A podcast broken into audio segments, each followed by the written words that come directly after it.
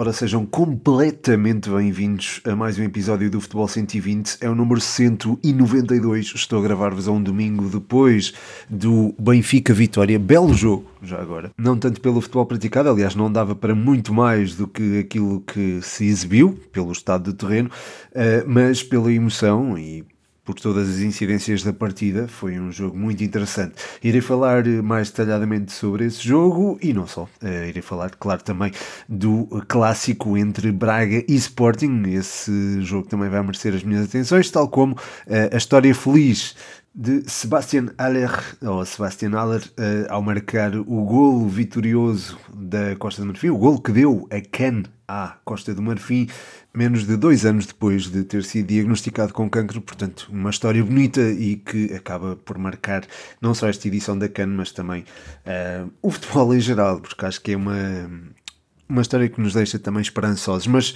pronto, já lá vou a isto, uh, já lá vou também a outros, a outros temas que aqui o João Mascote me deixou, portanto também os vou abordar.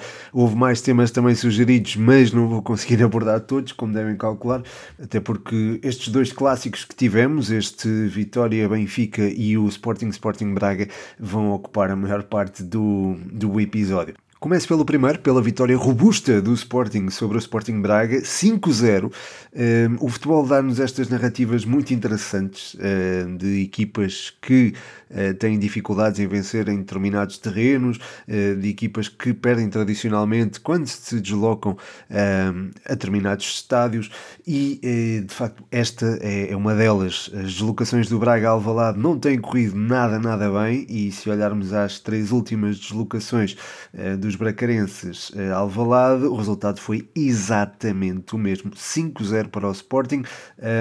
Nos dois primeiros 5-0, ou seja, os dois anteriores a este, não havia Victor Guioqueres, é certo que já havia Trincão, já havia Pote, já havia Paulinho, eh, mas eh, lá está, não havia Vitor Guioqueras, que é obviamente um, um, aporte maior ao jogo ofensivo do Sporting e acho que um, isso ficou evidente também nesta partida. Um, no jogo da Taça da Liga, o Braga conseguiu anular de certa forma Guioqueres. Eu não acho que tenha conseguido anular uh, como foi veiculado em muitos sítios. Uh, acho que Vitor Guioqueres teve a oportunidade para decidir e por uma razão ou outra não conseguiu fazer. Uh, foi também um jogador preponderante a dar largura e a permitir também a interiorização dos, dos extremos e isso voltou a acontecer nesta partida. Só que faltou eficácia ao Sporting no jogo da Taça da Liga e não, não faltou, por exemplo, neste jogo em Alvalade. Uh, o facto de se adiantar cedo no marcador também acabou por ser decisivo. Um, em ambos os encontros acho que o Braga teve a mesma abordagem, uma abordagem mais expectante, uh, com linha mais baixa para evitar a exploração da profundidade, mas um, Uh, houve um erro uh, cedo no encontro que acabou por ditar uh, que o Sporting Braga partisse quase em desvantagem desde o início da partida. Um, um erro de Victor Gomes acabou por ditar o, o primeiro golo do Sporting. Um golo que também nasce, e isto também é preciso reforçar, do mérito da pressão ofensiva dos Leões. Eu acho que estando presente Morita, a equipa consegue pressionar com outra intensidade e um, tanto Trincão como Guilherme como Pedro Gonçalves têm outra abordagem, tendo Gorita, uh, Gorita tendo Morita nas suas costas. Um, havendo esta presença, acho que o Sporting tem aqui eh, maior capacidade para roubar a bola em zonas adiantadas, foi isso que aconteceu e foi isso que ditou um, e ajudou a forçar o erro do Sporting Braga no primeiro gol.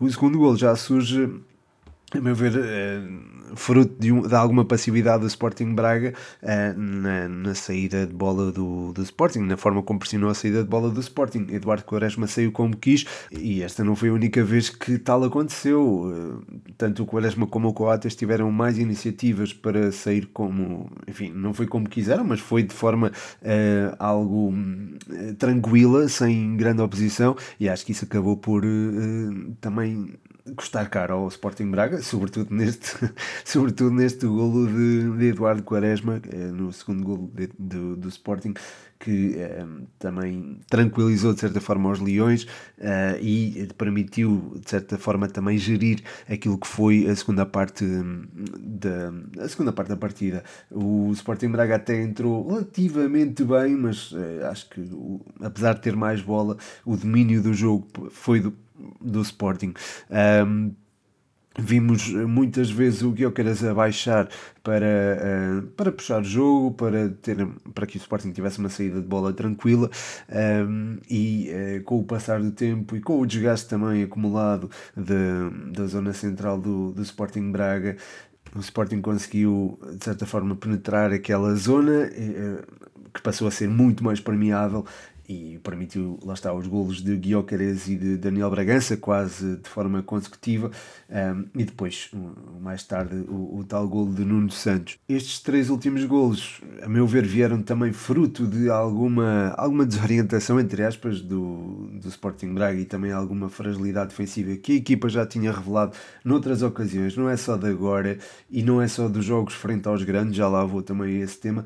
Uh, vimos também isso frente ao Desportivo de Chaves, por exemplo. O, o, Braga saiu na frente e acabou por ceder uh, o empate um, e foi num jogo recente, não é? Frente ao Estoril também teve um, um início de jogo um bocadinho um, macio, diria, acho que esse é o melhor adjetivo, e acabou por uh, ter algumas dificuldades para vencer uh, a taça da Liga.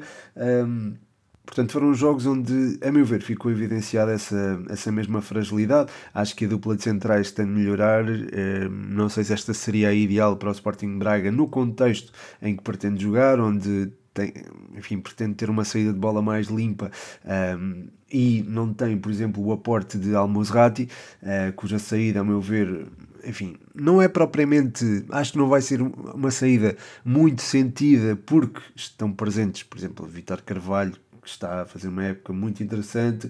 Há também João Moutinho, por quem os anos uh, parecem não passar, um, e há também, claro, o Salazar, que está numa, numa afirmação plena, acho eu, uh, ao serviço do, do Braga, e é um dos bons jogadores do nosso campeonato, acho que já se pode chamar, uh, já, já se pode apelidá-lo dessa forma. Um, mas vimos, lá está, as tais fragilidades defensivas, as tais e há, havendo esta também esta incapacidade de, de, sair limpo quando se pretende fazer, uh, acho que há aqui coisas a melhorar. A meu ver, se calhar a dupla de centrais tem de ser uh, modificada uh, e a equipa tem de ter um jogo eventualmente mais apoiado para conseguir enfim, ter outros resultados nestas circunstâncias e, lá está a pressão sobre o portador da bola também terá de ser mais intensa, uh, algo que com Abel Ruiz curiosamente até é melhor do que propriamente com Simão Banza, uh, mas uh, acho que o, o Sporting Braga está a ter também algumas dificuldades nesse, nesse particular, é algo ao qual Artur Jorge certamente estará atento. Um, mais uma vez tivemos aqui os assobios a João Moutinho, eh, não se esquece aquela saída uh, do Sporting. Aliás, eu já agora publiquei um vídeo aqui há uns tempos sobre a saída dele uh, dos Leões, uh, na altura para o Futebol Clube de Porto. Foi, é algo que ficou marcado na história do futebol português e, e, acho que merece ser sublinhado. Vocês sabem que eu não sou muito de uh, falar sobre estas coisas, mas isto foi algo que, que marcou eh, a realidade do, do futebol nacional e não podia deixar de mencionar. Uh, por acaso foi um vídeo que teve uh, muita, um, muitos comentários e também muitos.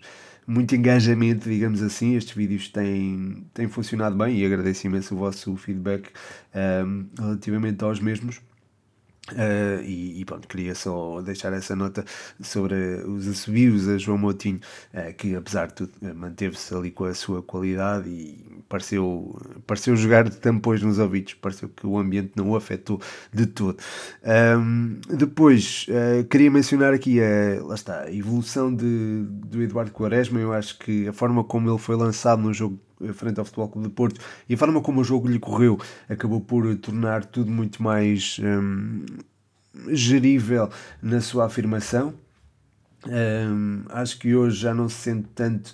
Hum, uma ausência ali. Acho que agora vê-se com naturalidade que o eixo central seja composto por Coates, Inácio e Eduardo Quaresma. Portanto, uh, isto diz muito da, da sua qualidade e, e, claro, ele parece não tremer neste tipo de jogos, como vimos uh, não só frente ao Futebol Clube de Porto, como mencionei, mas também frente, hoje, frente ao Sporting Braga, aquela, aquela correria que ele faz no, no segundo gol é, é digna de registro e o gol que marca é também eh, encantador, diria, um, e, e, a forma como festeja também é, é exultar também toda.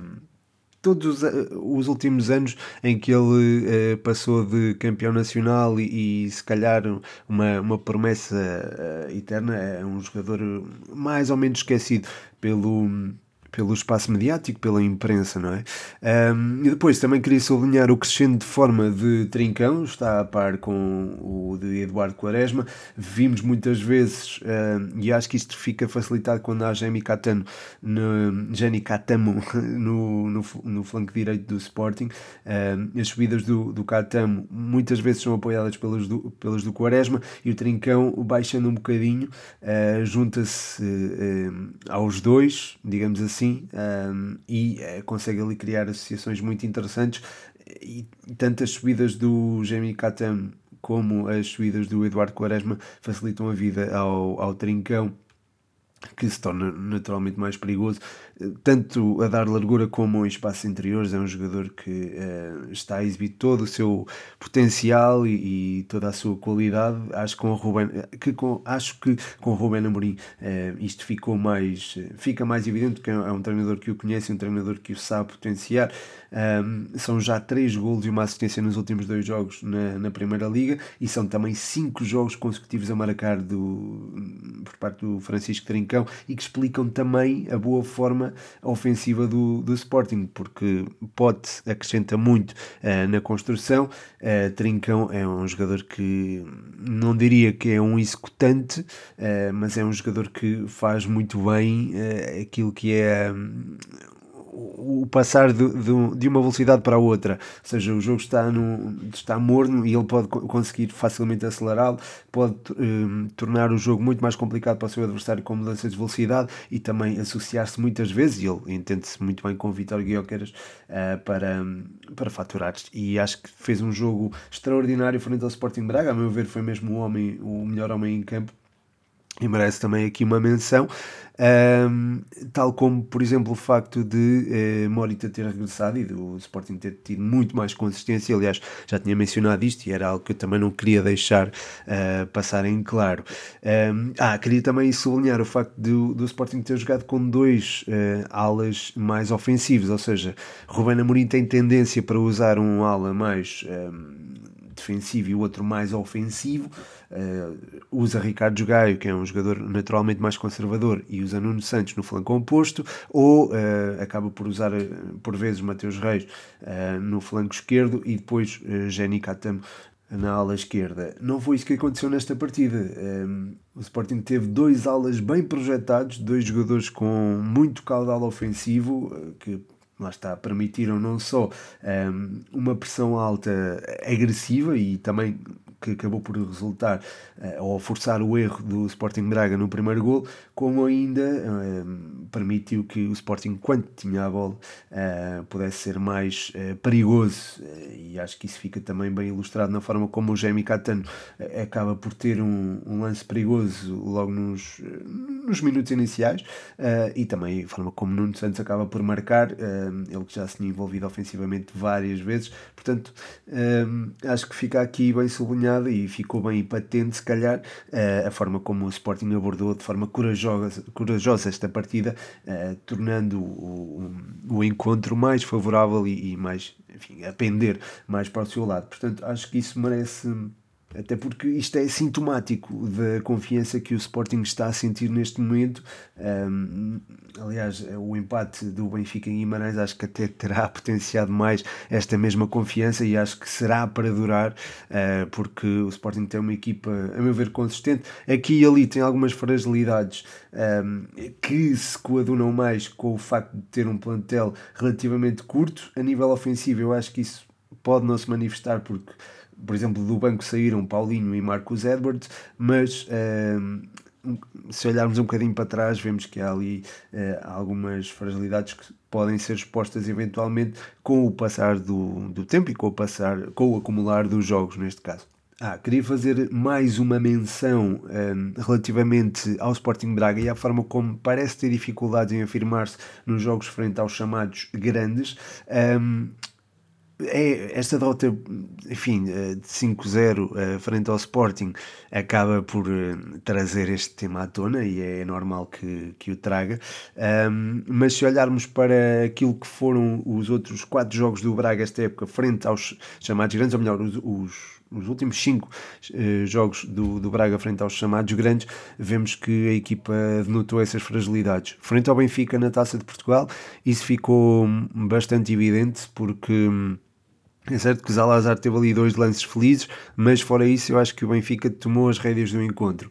No, depois disso teve o tal jogo frente ao Sporting que acabou por vencer, mas eh, não fosse uma primeira parte mais desastrada do Sporting no capítulo da finalização e eu acho que o Braga poderia eventualmente eh, ter saído derrotado dessa partida. Frente ao Futebol Clube do Porto, o, acho que os bracarenses foram completamente inofensivos. Uh, no empate frente ao Sporting uh, na Pedreira e na derrota frente ao Benfica uh, por um zero, o Sporting Braga esteve relativamente melhor face a estas partidas, a meu ver. Uh, no empate houve ali um crescendo, mas a primeira parte, a meu ver, foi toda do, do Sporting. No jogo frente ao Benfica, aí sim o, Braga exibiu-se a, a, bom nível, com uh, linhas juntas quando foi preciso, soube esticar quando tal foi necessário. Acho que o André Horta assumiu um papel muito importante nesse aspecto uh, e eu já, já mencionei no, na altura no, no podcast. Neste momento não há André Horta, mas não sei se um, eh, será alguém que lá está, é sempre alguém que faz falta porque é um, é um bom é, leitor, digamos assim, do jogo, é alguém que sabe pensá-lo da, da melhor forma. Um, e é alguém que traz critério quando a equipa precisa dele. Esteja a perder, esteja a ganhar, é, é um jogador que poderia eventualmente ser útil. Neste momento já não é, porque saiu, obviamente, mas uh, seria alguém que podia dar muito jeito ao Braga uh, nesta partida uh, para gerir o tempo do jogo, o tempo, isto é, o ritmo da partida, jogando de forma mais pausada ou de forma mais acelerada. Ele é muito bom a, a, a definir esse, no fundo, a forma como a equipa um, se deve comportar com bola. Sem bola é outra coisa, mas é, é um jogador que também tem boas noções posicionais, mas é alguém que funciona muito melhor com a bola nos pés. E isso, aliás, ficou bem evidente no jogo frente aos encarnados, como estava a mencionar.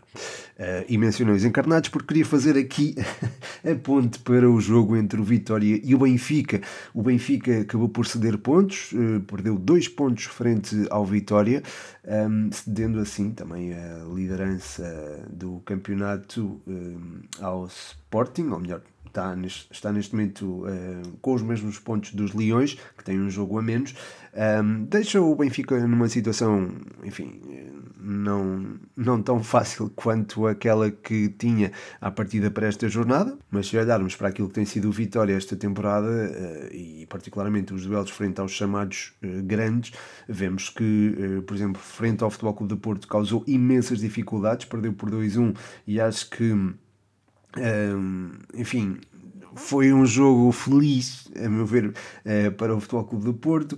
No jogo frente ao Sporting, venceu por 3-2 e, e, apesar do Sporting ter aqui e ali alguns, ah, enfim, eh, algumas situações em que parecia que podia ter um jogo eventualmente uh, controlado.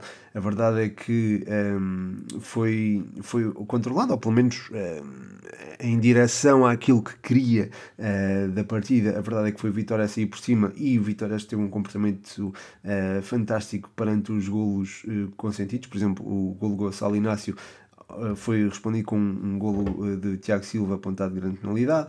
Um, o 2-2 apontado por Nuno Santos foi também um, teve a réplica quase imediata do, de Dani Silva que fez o 3-2. Portanto, acho que estas são, é este, é este espírito uh, incutido, sobretudo com enfim, Moreno já, já trazia um bocadinho da mística do Vitória, mas Álvaro Pacheco é, é também um treinador que tem aquela. não tem alma vitoriana, porque, pelo menos eu, que eu tenha conhecimento, ele não, não cresceu em Guimarães, mas é um treinador que tem. é compatível com os ideais do Vitória e acho que é, vai ser muito difícil, por exemplo, ao Sporting Braga a travar esta luta com, com os rivais do domingo para, para garantir aqui o, o, quarto lugar. E atenção, não sei se o Vitória não consegue galgar mais terreno, porque hum, aquilo que temos visto é de uma equipa muitíssimo confiante e com processos muito sólidos.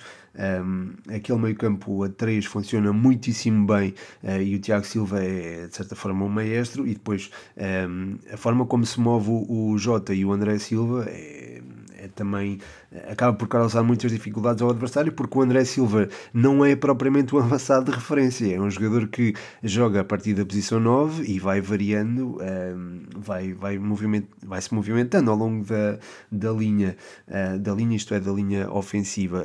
Um, já o Jota é um jogador tradicionalmente mais horizontal eh, e não ocupa tanto zonas de finalização quanto o André Silva, apesar de falar aqui da mobilidade do, do, André Silva, o Jota ainda é mais móvel do que o André Silva e é um jogador que tem imenso talento e tem também uma, uma garra, uma entrega um, que, enfim, não são negociáveis, digamos assim. Um, ele, pelo menos, parece não as negociar e traz sempre para, para o jogo, seja frente ao Benfica, seja sempre frente ao Vizela, seja frente ao Gil Vicente. Um, vemos sempre esse, esse esforço e essa abnegação do Jota até acabar a pilha, digamos assim, porque uh, eventualmente o esforço que ele, que ele fez nesta partida foi tremendo e ele acabou em dificuldade físicas. Um, não acho, uh, porém, que ele se queixasse se o terreno tivesse em boas condições, porque eu acho que isso acabou por condicionar um, a, sua, um, a sua capacidade física, não só a sua, mas também a, do, a dos seus colegas e, e a do, dos jogadores do Benfica também. Um, para este jogo, o, o Roger Schmidt optou por jogar sem ponta de lança de raiz e o Benfica pareceu-me que não leu bem aquilo que se estava a passar dentro de campo, ou pelo menos literalmente no campo, isto é, o campo estava uh, alagado e exigia se calhar uma abordagem mais uh, direta e não tanto um jogo apoiado. Eu acho que o Benfica procurou um, ehm, durante demasiado tempo esse jogo apoiado, não houve um, ehm, uma aproximação das linhas para que a equipa pudesse sair com, com maior eh, fluidez. Um, ehm, e quando falo em aproximação das linhas, uh, falo na junção de uh, os elementos do, do meio campo com a linha defensiva para eventualmente lançar o ataque. Um, e uh, acho que o Benfica jogou muitas vezes disperso e, esse, e o facto de estar disperso acabava por uh, condicionar a saída de bola, uh, o que aliado à, à pressão do, à boa pressão do, do Vitória tornou o jogo muito difícil para os encarnados na primeira parte, aliás eu acho que a primeira parte é, acho que tem um ascendente do, do Vitória.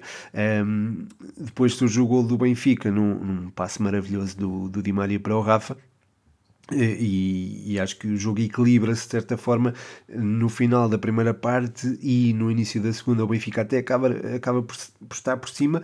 Uh, o relevado digamos assim ficou uh, apresentou melhorias uh, mas foi o, o relevado e o Benfica também apresentaram melhorias mas foi o Vitória a marcar a fazer o 2-1 e, e, acho que isso também tornou o encontro mais, mais complicado para o, para o Benfica. Que até estava a crescer na, na partida um, a partir daí, Roger Schmidt foi colocando a carne toda no assador, acabou por ser feliz uh, com o 2-2 de Artur Cabral, novamente Di Maria na jogada num cruzamento fantástico, uh, mas uh, acho que a opção de jogar sem ponta de lança de raiz num estado de terreno como aquele em que se apresentou do, do Dom Afonso Henriques, acho que é um bocado foi um bocado de falta de falta de leitura eh, ou falta de, de percepção daquilo que a equipe iria enfrentar, porque era necessário um, alguém mais físico na frente.